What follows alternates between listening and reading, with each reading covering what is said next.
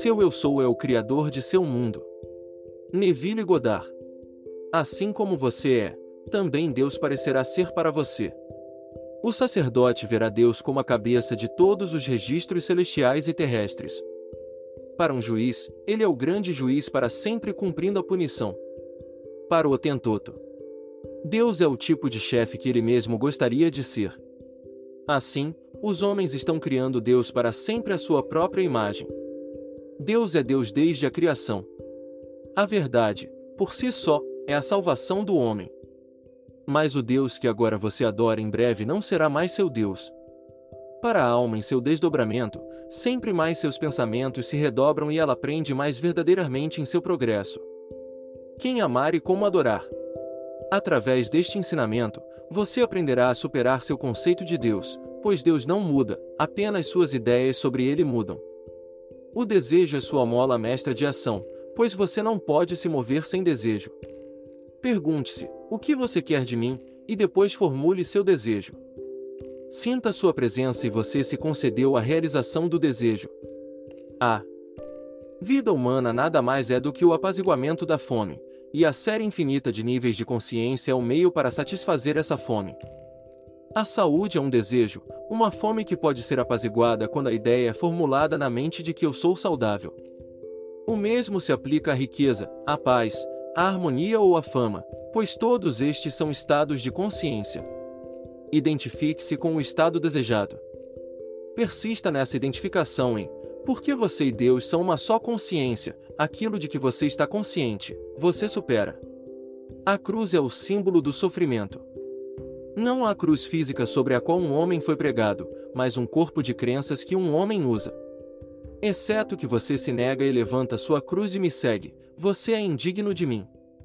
Erga sua cruz elevando sua consciência, pois seu eu sou é o criador de seu mundo. Como indivíduo, você se move e vive no tempo, mas seu verdadeiro ser está na eternidade. Pense na linha vertical da cruz como a linha do ser sobre a qual existem níveis não numerados de consciência. Agora, o tempo não pode torná-lo melhor ou mais sábio. Na verdade, o tempo não pode fazer nada para mudar seu nível de ser, pois a mudança está tudo na linha vertical onde você se move para níveis mais altos ou mais baixos de seu próprio ser. Como a mudança é iminente, falamos dela como uma iminência infinita, mais próxima do que próxima e mais cedo do que agora. O homem que você gostaria de ser é iminente ele está mais próximo do que próximo. O ideal que você sonha em ser é mais cedo do que agora e é trazido à existência por uma mudança em suas reações à vida. No livro das Revelações, nos é dito: darei a cada ser de acordo com seu trabalho. O único trabalho que você é chamado a fazer é trabalhar sobre si mesmo. Comece este trabalho observando suas reações à vida. Lembre-se: seu futuro não está sendo desenvolvido, ele já está. A linha do tempo está completa, assim como todos os eventos que você pode encontrar. Conforme você sobe ou desce o nível de seu ser, mudanças ocorrerão em sua vida. Agora você está descansando a um certo nível. Levante-se, pegue seu sofá e caminhe, quebrando os fios da vida que o prendem ao estado em que você se encontra agora.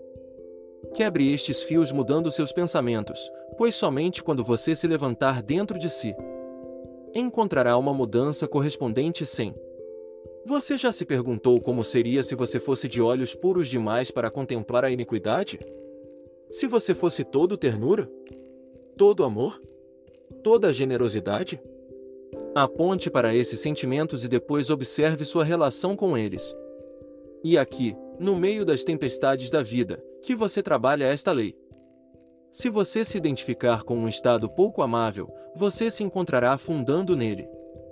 Mas você pode levantar sua cruz, quebrando suas reações automáticas e mecânicas à vida e sacrificando seu nível atual de ser. Esta mensagem vem, não para trazer a paz, mas uma espada. Ela vem para colocar um homem em desacordo com seu irmão, pai, mãe e todos os membros de sua família, pois eu trago a espada da verdade que é a palavra de Deus. Esta palavra é mais afiada do que qualquer espada de dois gumes, pois é capaz de perfurar a alma e o espírito. Não estou sugerindo que você se volte contra seus parentes terrenos, mas que se volte contra as ideias psicológicas que governam seu comportamento e o humor dominante que rege suas ações e reações a vida. Se, neste momento, seus sentimentos não são nobres, volte-se contra eles, pois eles são sua mãe psicológica. Isto é feito colocando novos sentimentos em seu lugar. Você não pode mudar seu pensamento até que mude seu sentimento, e todos os sentimentos vêm de ideias. Os inimigos de um homem são os de sua própria casa, que é tudo que ele aceita como verdadeiro. Esta espada pode perfurar, mesmo até o corte da alma e do espírito. Vosso Pai, vosso eu sou, é espírito, e quando o adorar, deve fazer em espírito e em verdade. Fique quieto e diga a si mesmo, com sentimento de eu sou ele. Tudo aquilo que você consente, tudo aquilo que você acredita e aceita como verdadeiro, seja sábio ou tolo, forma a roupa que você veste. Mas você pode ser reclinado e ascender a um nível superior de ser quando pega sua cruz e segue sua imaginação. A maioria de nós não tem objetivo. Queremos mais do que temos no momento. Queremos que o outro indivíduo mude, mas não queremos fazer a única coisa que trará mudança, pois não queremos mudar a nós mesmos. Em Apocalipse, John nos diz: Darei a todos de acordo com seu trabalho. O dom não é dado de acordo com o trabalho de outro, mas de acordo com o trabalho que você faz em si mesmo, e esse trabalho é observar sem críticas suas reações à vida, pois elas o prendem a um certo nível. Desassocie-se de seus pensamentos desagradáveis e associe-se ao seu objetivo, elevando-se assim ao seu nível, pois seu ideal está naquela linha vertical em que você se encontra. A Escritura nos diz para: buscai e encontrareis, e quando o encontrardes, sereis como ele. Eu lhe digo: você nunca encontrará seu desejo realizado até que você seja o desejo. Aqueles que vão em busca do amor apenas manifestam sua falta de amor, pois você nunca terá que procurar o que você é. Eu sou Maria e você também é Maria, pois estamos sempre concebendo a nós mesmos. Toda a vida humana é o apaziguamento do desejo, e o desejo, concebido como realizado, se exteriorizará. Se você não tiver fome suficiente para transcender seu nível atual de consciência, você não conceberá nada maior.